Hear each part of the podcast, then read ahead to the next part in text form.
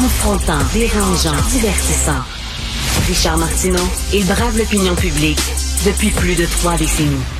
Alors, le Québec devrait devenir en mai la première province du Canada à utiliser les bracelets anti-rapprochement afin de lutter contre la violence conjugale. La ministre de la Sécurité publique a déposé hier à l'Assemblée nationale un projet de loi allant en ce sens. Ce sont des bonnes nouvelles. On va en discuter avec Mme Manon Monastès, directrice générale de la Fédération des maisons d'hébergement pour femmes. Bonjour, Mme Monastès. Bonjour. Est-ce que votre fédération a réagi là, officiellement par un communiqué à cette annonce-là? Oui, tout à fait. On vient de, d'envoyer notre communiqué, effectivement. Alors, euh, pour nous, c'est une bonne nouvelle dans le sens que il faut pas le prendre aussi d'une façon séparée. C'est dans le fait d'assurer un filet de sécurité pour euh, les femmes euh, qui hmm. sont victimes, mais aussi dans l'encadrement euh, des conjoints violents c'est une bonne nouvelle. Alors, c'est vraiment dans la perspective d'avoir une réponse vraiment intégrée et d'assurer ce filet de sécurité. Et c'est aussi une bonne nouvelle parce que la région pilote, c'est la région de Québec et c'est aussi la région pilote pour l'implantation du tribunal spécialisé mmh. en violence conjugale et en violence sexuelle.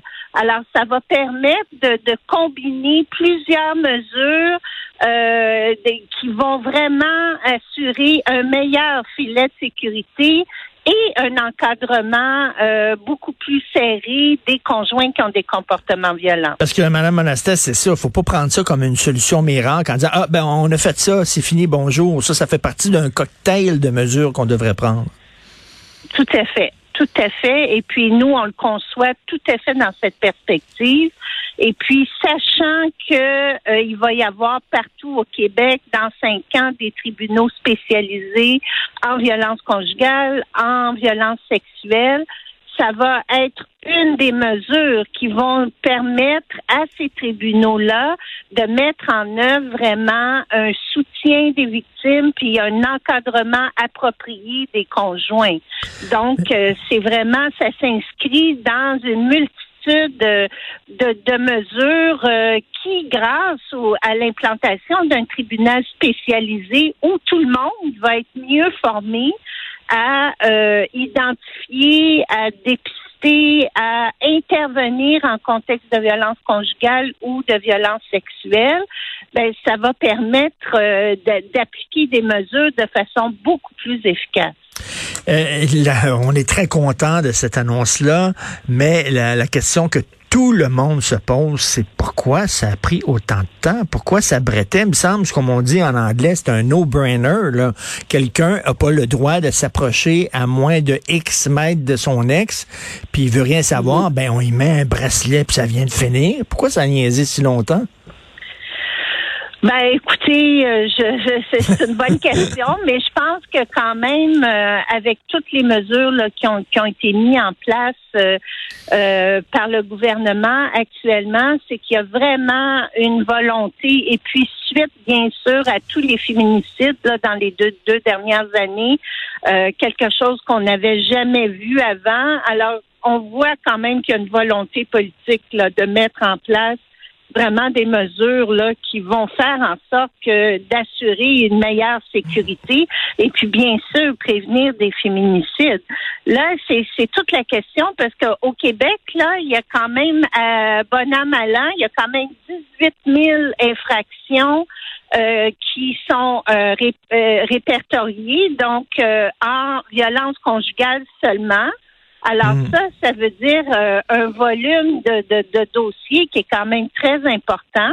Et, euh, et, souvent, et on le sait, et c'est documenté, ben les conjoints violents, oui, ils ont des, des, des mesures qu'ils doivent respecter, mais euh, qui, en contexte de violence conjugale, et qu'ils respectent très peu. Mais là, avec le volume de, de, de, conjoints là qui sont euh, euh, qui sont euh, lâchés lousses, permettez-moi hmm. l'expression, ben le suivi, euh, c'est difficile là, quand on a, a des milliers euh, qui doivent respecter des conditions et qui ne respectent pas. Alors, parce qu'en principe, quand ils ont des conditions, s'ils les respectent pas, ils doivent être arrêtés. Et, nous, on le sait de par notre expérience, ça, ça veut dire euh, un très grand nombre de conjoints qui auraient dû être arrêtés. Et souvent, la police hmm. a besoin de, de, de preuves euh, à l'effet que euh, oui, il a contrevenu à ces conditions. Alors, avec un bracelet électronique, il n'y aura pas de, de quiproquo, là. On va ben le savoir tout de suite. Ben oui, est-ce que les sentences qu'on donne pour les hommes qui ont battu leur conjointe, est-ce que ce sont des sentences trop complaisantes selon vous? Est-ce qu'on pourrait être plus ben, sévère? Ah ben, écoutez, même Statistique Canada le dit, là, il y a très, très peu de, sentences euh, euh, qu'on dit de niveau fédéral, de deux ans et plus. Et c'est souvent des sentences avec sursis, avec des, des conditions, et c'est des sentences suspendues. Alors rarement, on a vraiment des, des, des sentences euh, euh qui sont euh, vraiment dissuasives.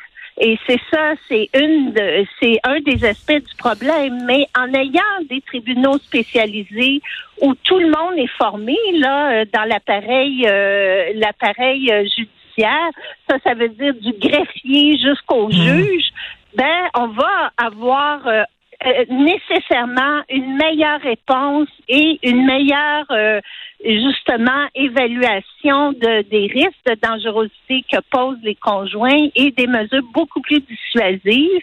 Et ça, on part pas de, de, rien. je veux dire, on a des très bons exemples en Australie où les tribunaux spécialisés euh, sont en place depuis des années et on voit les effets extrêmement bénéfiques non seulement pour les victimes, mais également pour l'encadrement des conjoints violents. Et c'est pas, c'est souvent on a, on a dit ah ça va, euh, ça va léser les les euh, les contrevenants et tout ça. Ben au contraire, on le voit dans plusieurs pays. Ce que ça fait, c'est que c'est un meilleur, meilleur encadrement des conjoints violents et ça permet euh, une certaine euh, des changements plus euh, significatifs dans leur comportement. Et ça demande des changements sociétaux. Là. On est très, très, très sensible au racisme depuis quelque temps. On parle beaucoup de racisme. Mais imaginez si tous les jours, il y avait un nombre considérable de, de Noirs qui étaient battus par des Blancs. On dirait, ben voyons donc, c'est inacceptable dans notre société. Ben c'est ça. Là, c'est des femmes qui sont battues par des hommes. Il va falloir à un moment donné allumer. Et écoutez, j'ai une amie qui travaille au DPCP. Et elle me dit, c'est épouvantable, Richard. Elle dit, tu sais pas à quel point, pendant la pandémie, pendant le confinement, ça a explosé, les cas de violence contre les femmes. Oui, parce que justement, c'était vraiment euh, moi au tout début de la pandémie, je l'avais dès le premier euh, le premier féminicide, je l'ai dit parce que et c'est là qu'on pouvait comprendre comme nous on parle toujours de contrôle coercitif et la pandémie, ça a permis aux conjoints violents d'exercer ce contrôle absolu sur sa conjointe. Ils étaient 24 heures sur 24 avec leur conjointe. Mais quand les mesures ont commencé à relâcher et puis que la vie revenait plus à la normale, ben c'est là qu'on a commencé à avoir des féminicides. Parce que exactement, c'est que les, ces conjoints-là, qui sont des, des contrôlants euh, absolus, ben il y avait plus euh, ce, ce ce monopole de contrôle 24 heures sur 24. Ben Et c'est là qu'on a vu la, la déferlante, euh, la série noire de, de féminicide. Il faut dire, euh, il faut vraiment être intolérant envers la violence contre les femmes et même la violence psychologique, parce que moi je le dis, ça commence par tu cries contre ta conjointe, puis après ça, tu finis par la battre. Il y a eu un lien entre les deux, selon moi, là.